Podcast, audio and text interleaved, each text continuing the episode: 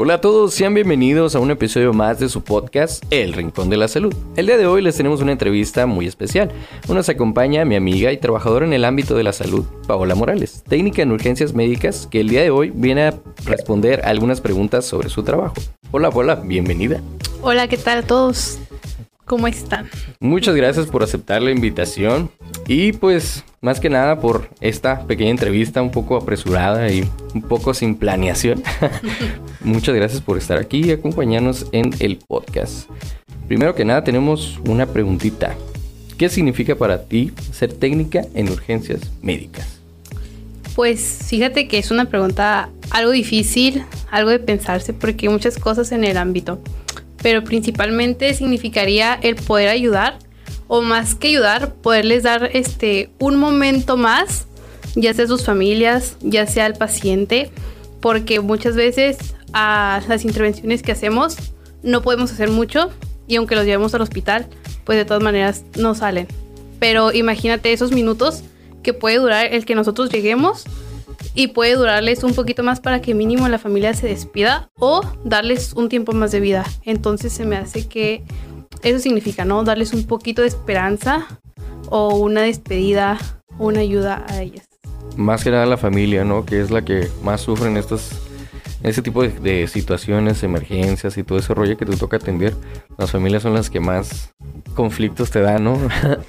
Digo, pues son las que más desesperadas se sienten al ver a un familiar que se encuentra en malas condiciones o tal vez en una urgencia. Y fíjate que sí, principalmente es la familia. Ha ido por pacientes muy graves, hay unos que ya no pueden contestar este, tristemente, hay otros que todavía están conscientes y el mismo paciente, ya sea clínico que tiene una enfermedad, la familia está un poco más acostumbrada, pero imagínate esa persona que tuvo un accidente, se va a ir su familia y dice... Y lo acaban de, de una, ajá, de un momento a otro te vi en la mañana. O el paciente que está enfermo dice, ¿sabes qué? No quiero que me atiendas.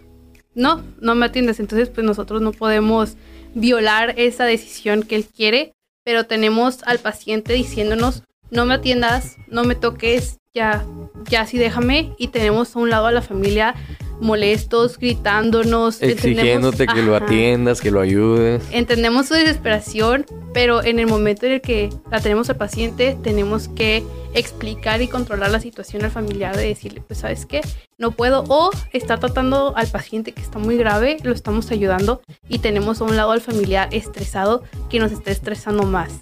Que eso lo pone más tenso el ambiente en lugar de ayudarte a calmar o algo así, ¿no? Sí, entonces es manejar muchas situaciones a la vez del paciente al mismo tiempo. Es mucha presión también, ¿no? Y es mucho estrés el que se vive dentro del lapso de la llamada hacia el recorrido que vas, ¿no? Sí, fíjate que eso es lo que dijiste, es muy importante, desde el lapso de la llamada, porque te hacen la llamada a ti como operador, eh, como el de la ambulancia, pero a veces la llamada tiene un poquito más de tiempo en el radio. Entonces muchas veces llegamos al servicio por el tráfico y por todo, este, y el familia le dice, no, pues es que hace mucho que hice la llamada, hace una hora, pero a ti te acaba de llegar la llamada y tardaste 5 o 10 minutos porque estaba cerquita y no había tráfico.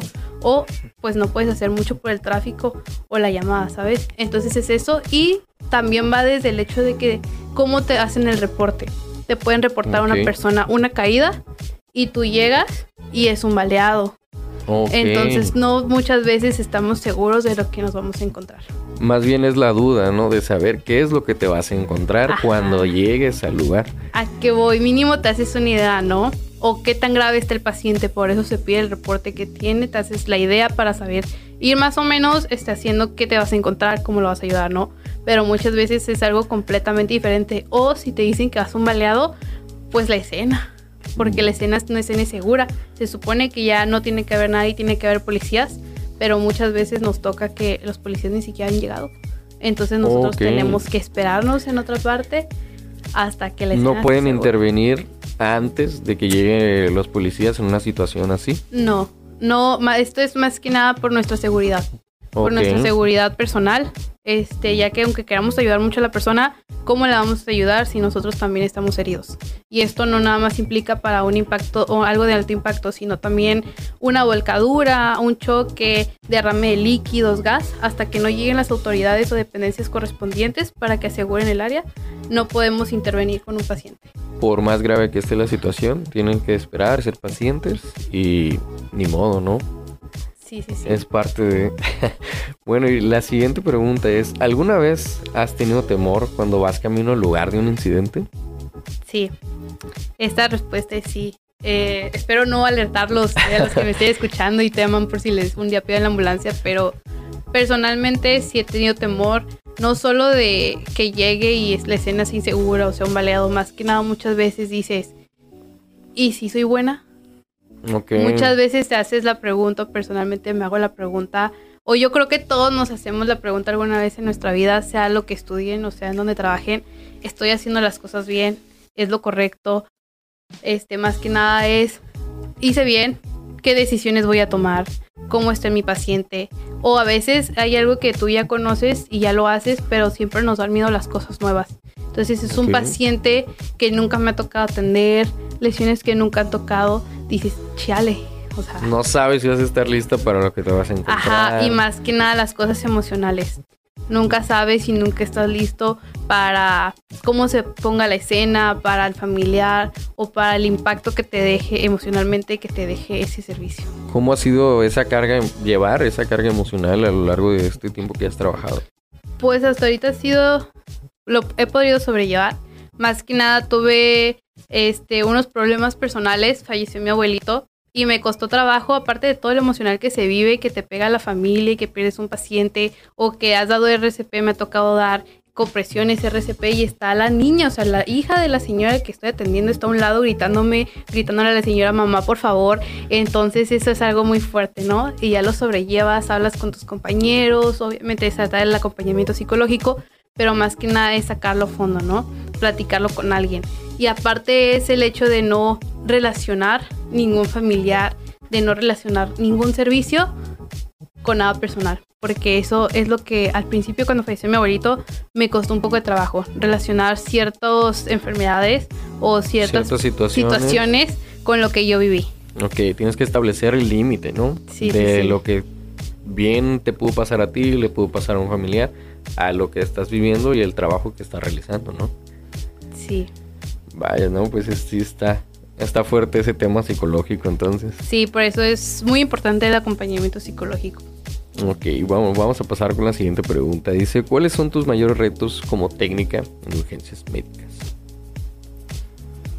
¿Cuál pues sería uno de, esos retos que, que, vas camino en la ambulancia y dices, esto sí, no me lo espero, esto sí, no sé qué hacer. Pues hay retos tanto emocionales como retos físicos y retos en conocimiento. Entonces, uno de los retos físicos sería las veces que vamos a lugares de difícil acceso.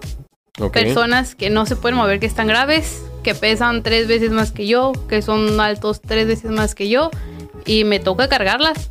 Y, tenemos que cargar, ay, soporten. y, no y nos tocan bajar pacientes de cuatro pisos con escaleras empinadas, ¿no? Entonces físicamente hay un desgaste. Emocionalmente, cada servicio que nos toca a veces es difícil, ya sea por alguna situación que traemos o porque dices, eso no se lo merecía, eso es injusto.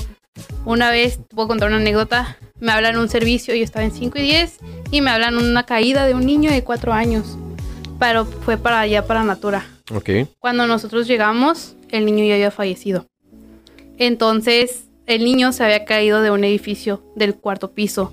Y tú dime, ¿cómo un niño, allá que le preguntamos a la familia qué estaba haciendo, qué pasó, es que él estaba jugando en la ventana.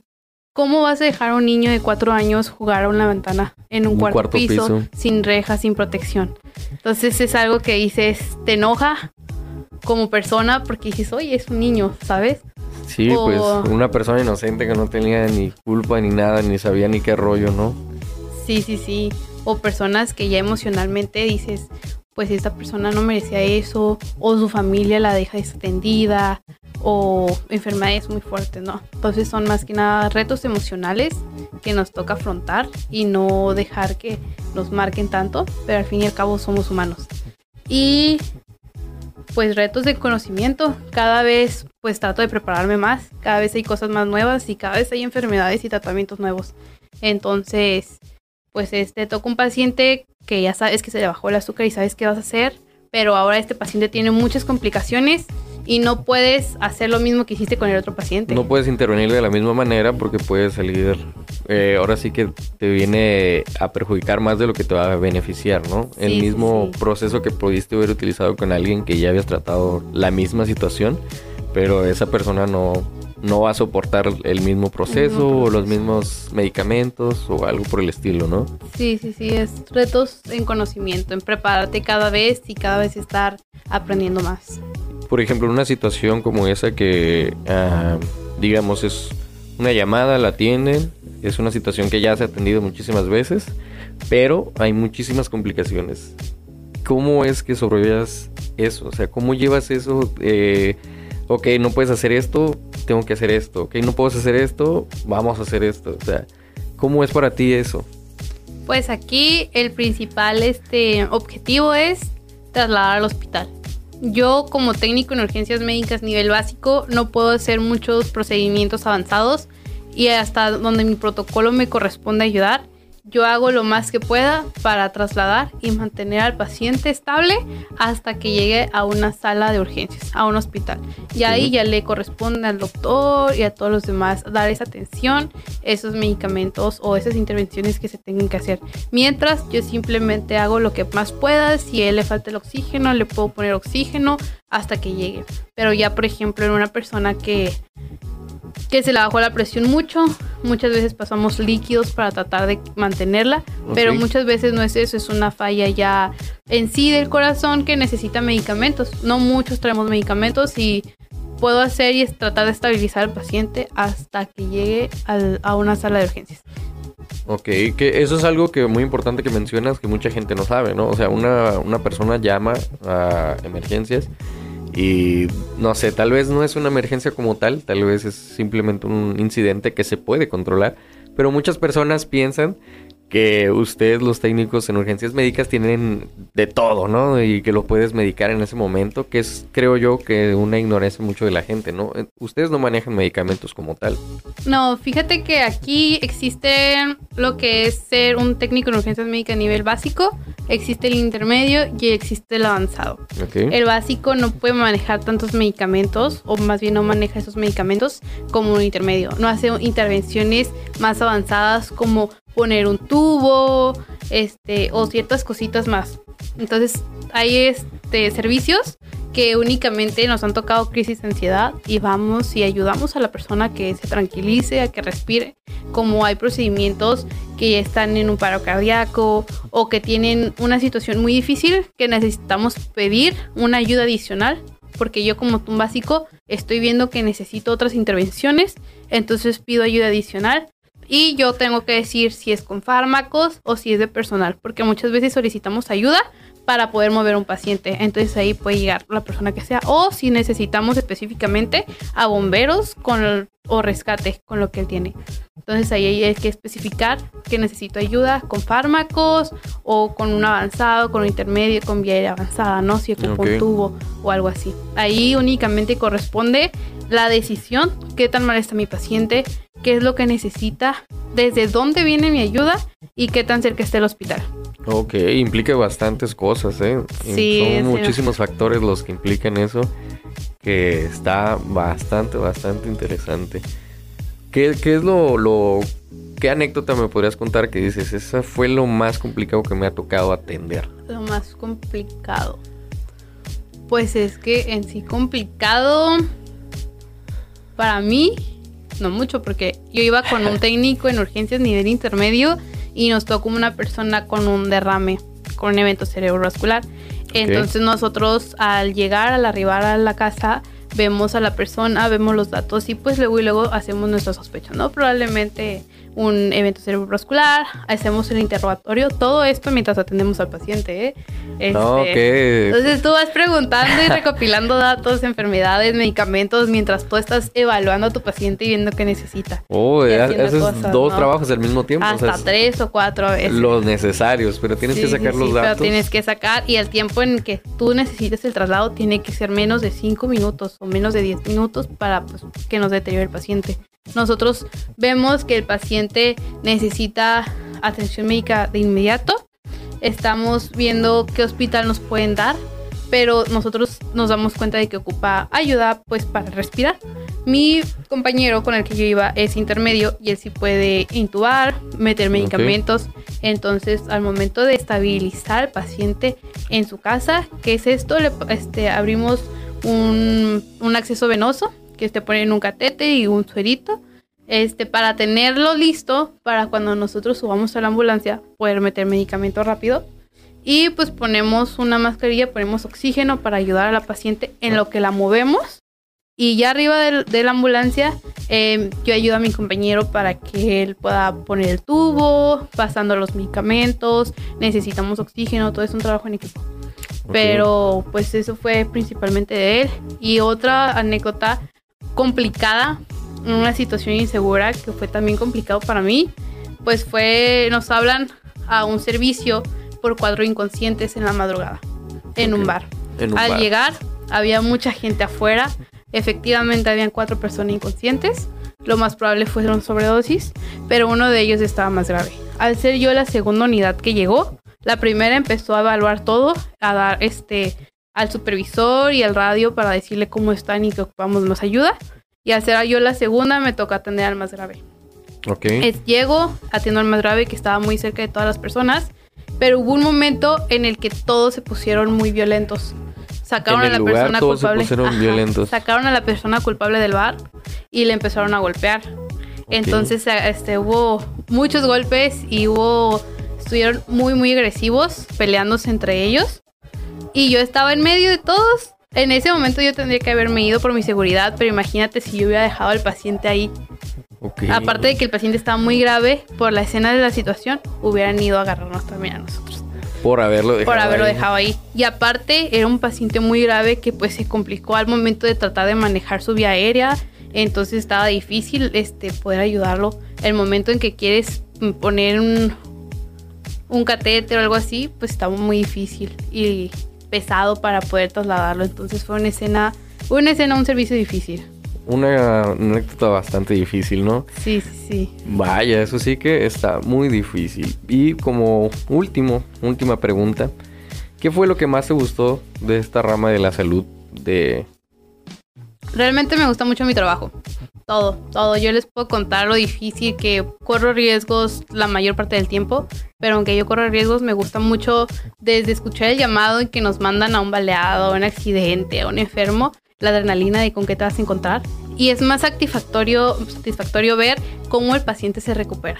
Más que nada, ¿no? Sí, no muchas veces nos toca ver eso porque los dejamos en el hospital y si regresamos preguntamos si vemos, pero por ejemplo, cuando se baja el azúcar, este, vemos al paciente inconsciente que no nos contesta, pasamos, hacemos nuestro trabajo y el paciente contesta muy bien, y toda la familia está feliz, entonces es muy satisfactorio ver cómo el paciente, cómo yo pude ayudar al paciente y cómo el paciente ya está muy bien. Excelente, eso es más que nada la, ahora sí que la satisfacción de tu trabajo, ¿no? el hecho de que pudiste ayudar a alguien y que se siente mejor y todo salió mejor, ¿no? Pues muchas gracias por haber eh, aceptado esta pequeña entrevista en, un episodio de, este podcast y pues ojalá que no te toque tantas experiencias malas y que sigas haciendo tu trabajo de una manera excelente como lo has hecho hasta ahora. Muchísimas gracias. Y bueno, pues esto ha sido todo el episodio de hoy.